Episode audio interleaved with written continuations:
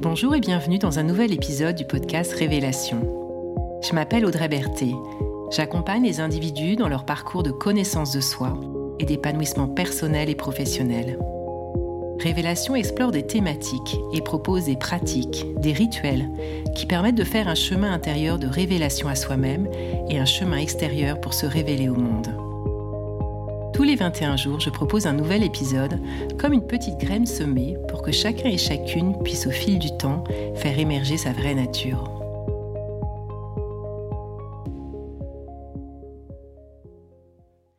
Bienvenue dans la saison 2 de Révélation où j'explore les différentes étapes du voyage du héros, plus quelques thématiques complémentaires, tout comme celle de cet épisode.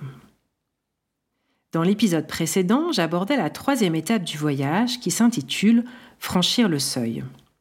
Étape fondamentale car elle signifie que nous avons accepté l'appel et que nous nous engageons sur le chemin vers sa concrétisation.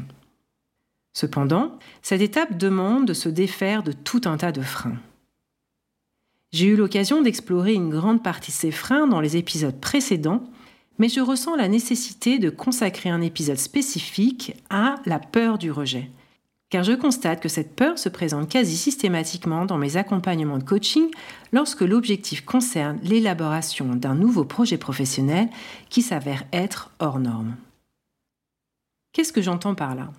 J'entends que ces projets émergents se distinguent des voies classiques, comme celles qui nous sont proposées en sortie d'études par exemple et qu'il est parfois difficile de poser un nom sur le projet, car il existe peu de références sur le marché du travail et pas de fiches métier qui permettraient de dire voici comment s'appelle mon métier. Voici la voie à suivre et les débouchés potentiels. Autrement dit, on pourrait dire que ces projets ne rentrent pas dans les cases existantes. Ce sont nécessairement des projets qui sont plus difficiles à assumer. Cependant, j'avoue qu'ils me réjouissent et qu'ils me donnent de l'espoir, car je remarque qu'ils aspirent tous, d'une façon ou d'une autre, à prendre soin de l'humain et ou du vivant dans sa globalité, de prendre soin des relations humaines, de favoriser la justice sociale, d'agir en faveur de l'écologie. Alors, à mon sens, ils apportent des réponses aux enjeux auxquels nous faisons face aujourd'hui. Mais ils réveillent, pour beaucoup, cette peur d'être rejetés. Alors, dans cet épisode, je vais donner quelques points de repère pour comprendre à quoi correspond cette peur du rejet, comment elle se manifeste, et je terminerai en apportant des clés pour la dépasser, afin de libérer la voie et concrétiser les projets vers lesquels nous nous sentons appelés.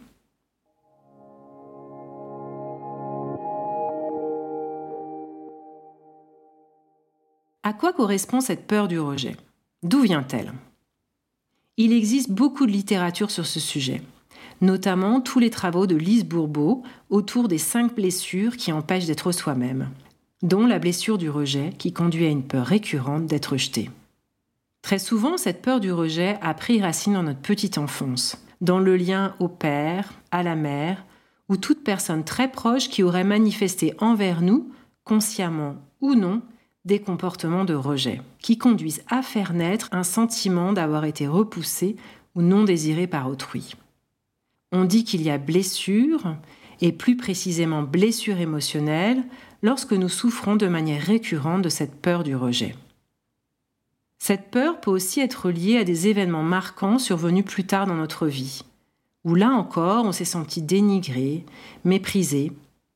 Cela peut être lors de nos études, ou dans une relation affective, qu'elle soit amicale, familiale ou amoureuse, ou bien dans un contexte professionnel.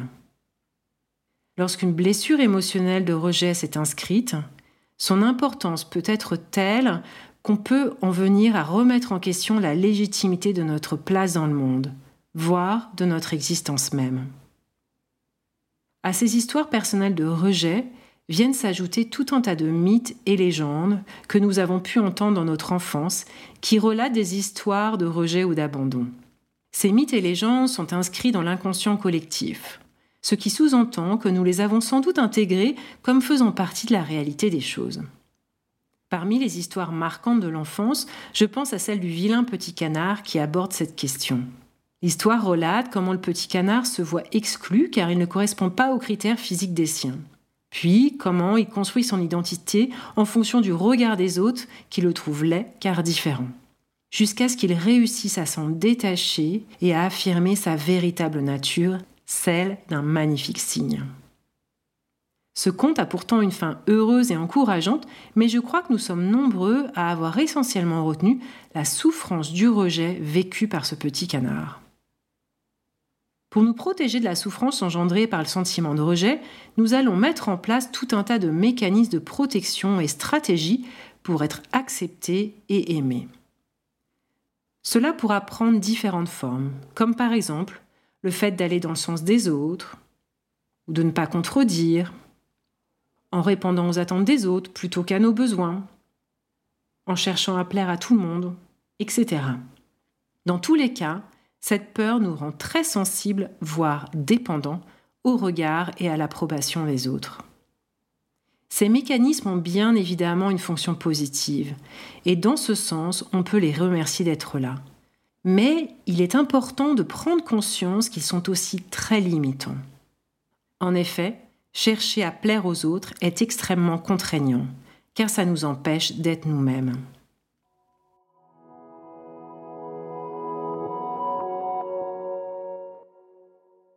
Alors, comment dépasser cette peur?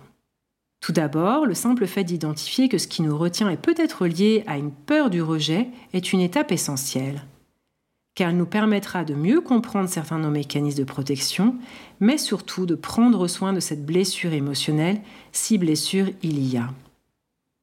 En fonction de son importance, c'est-à-dire à quel point elle nous handicape au quotidien, il pourra être bon d'être accompagné par un professionnel, en psychothérapie par exemple, pour faire que cette blessure ne soit plus qu'une cicatrice sans impact émotionnel. Il y a quelque chose que j'utilise souvent en coaching et que je trouve particulièrement aidant pour atténuer cette peur et la dépasser. Cela consiste à distinguer le rejet de qui nous sommes en tant que personne du rejet de notre projet.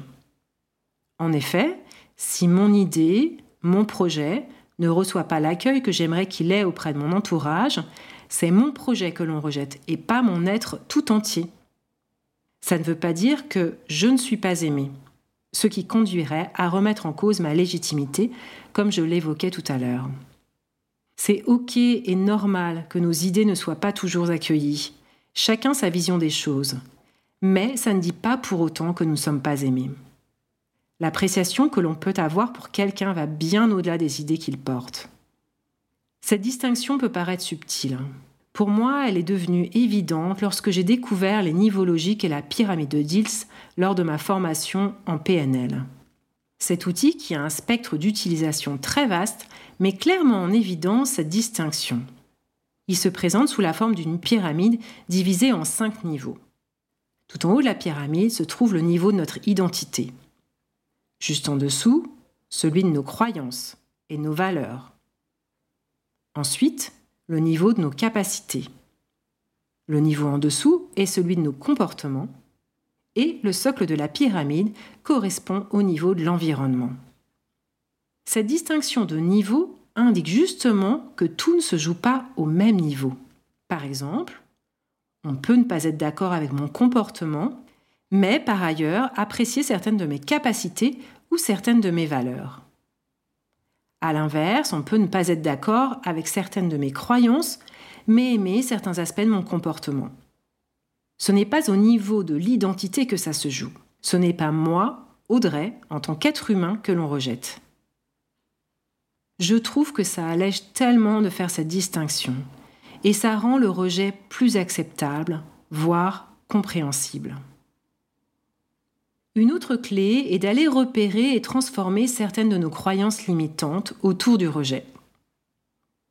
Ceux qui m'écoutent régulièrement savent que je parle des croyances à presque chaque épisode, car elles ont une influence énorme sur nos comportements. Un exemple de croyance limitante en lien avec le rejet pourrait être Si mon projet ne plaît pas, on va me rejeter. Ceci étant dit, si mon point précédent à propos de la pyramide de Diels a été suffisamment bien expliqué, cette croyance ne devrait maintenant plus avoir raison d'être. Heureusement, nous avons aussi des croyances aidantes qui vont soutenir nos actions. J'ai envie de partager avec vous une de mes croyances personnelles qui m'aide considérablement à dépasser cette peur du rejet. J'ai la conviction que ce qui sonne juste au niveau du cœur est juste pour la société et la Terre. En d'autres termes, et pour faire le lien avec le voyage du héros, honorer nos appels est bon pour l'humanité. Alors, lorsque j'ai un projet qui émerge et que je sens qu'il vient du cœur, peu importe son originalité, je me reconnecte à cette croyance, je me la répète en boucle s'il faut, et ça m'apporte la confiance nécessaire pour honorer mon projet. N'hésitez pas à vous inspirer de cette croyance, quitte à l'ajuster avec vos propres mots si elle vous parle. Et si vous souhaitez aller plus loin sur la question des croyances, vous pouvez écouter mon épisode 8 consacré à ce sujet. Se nourrir de croyances aidantes est une façon de mobiliser des ressources intérieures, et c'est l'autre clé que je souhaite partager. Il a plein de façons de mobiliser ces ressources intérieures. Par exemple, dans ce cas précis du rejet, cela peut se faire en faisant remonter à son esprit tout un tas d'histoires personnelles dans différents contextes qui illustrent que l'on a été apprécié et aimé.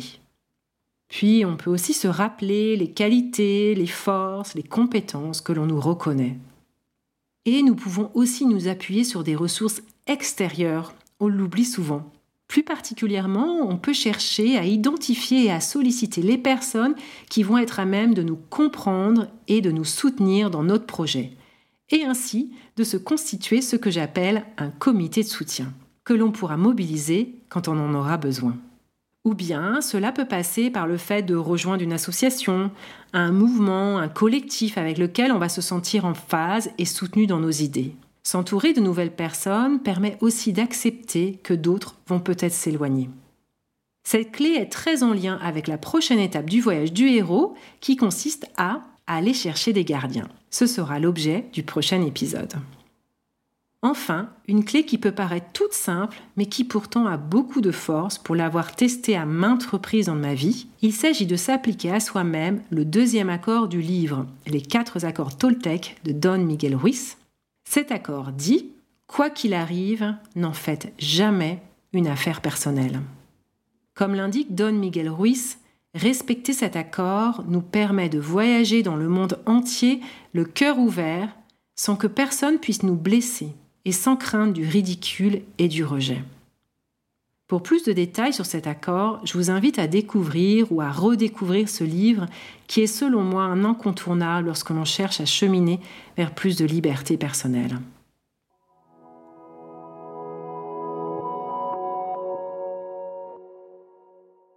Pour conclure, je dirais, n'ayons pas peur de déplaire. Nos appels hors normes, hors cadre sont, je suis convaincue, des réponses aux enjeux complexes et nombreux auxquels nous faisons face. On ne peut pas espérer faire émerger des solutions adéquates en s'inspirant essentiellement de modèles qui sont en train de mourir. Alors, bienvenue à nos appels décalés. Osons emprunter et montrer un nouveau chemin. Soyons les héros de la transition. Il me revient cette citation de René Char Impose ta chance, serre ton bonheur et va vers ton risque. À te regarder, ils s'habitueront.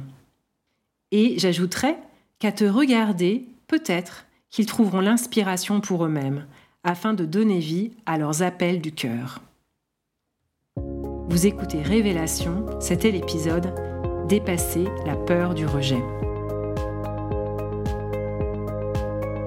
Merci de votre écoute et de votre présence. Si cet épisode vous a inspiré, partagez-le autour de vous et abonnez-vous sur la plateforme de votre choix pour recevoir les prochains épisodes. Au plaisir de vous retrouver bientôt et je vous souhaite d'ici là de belles expérimentations et de belles révélations.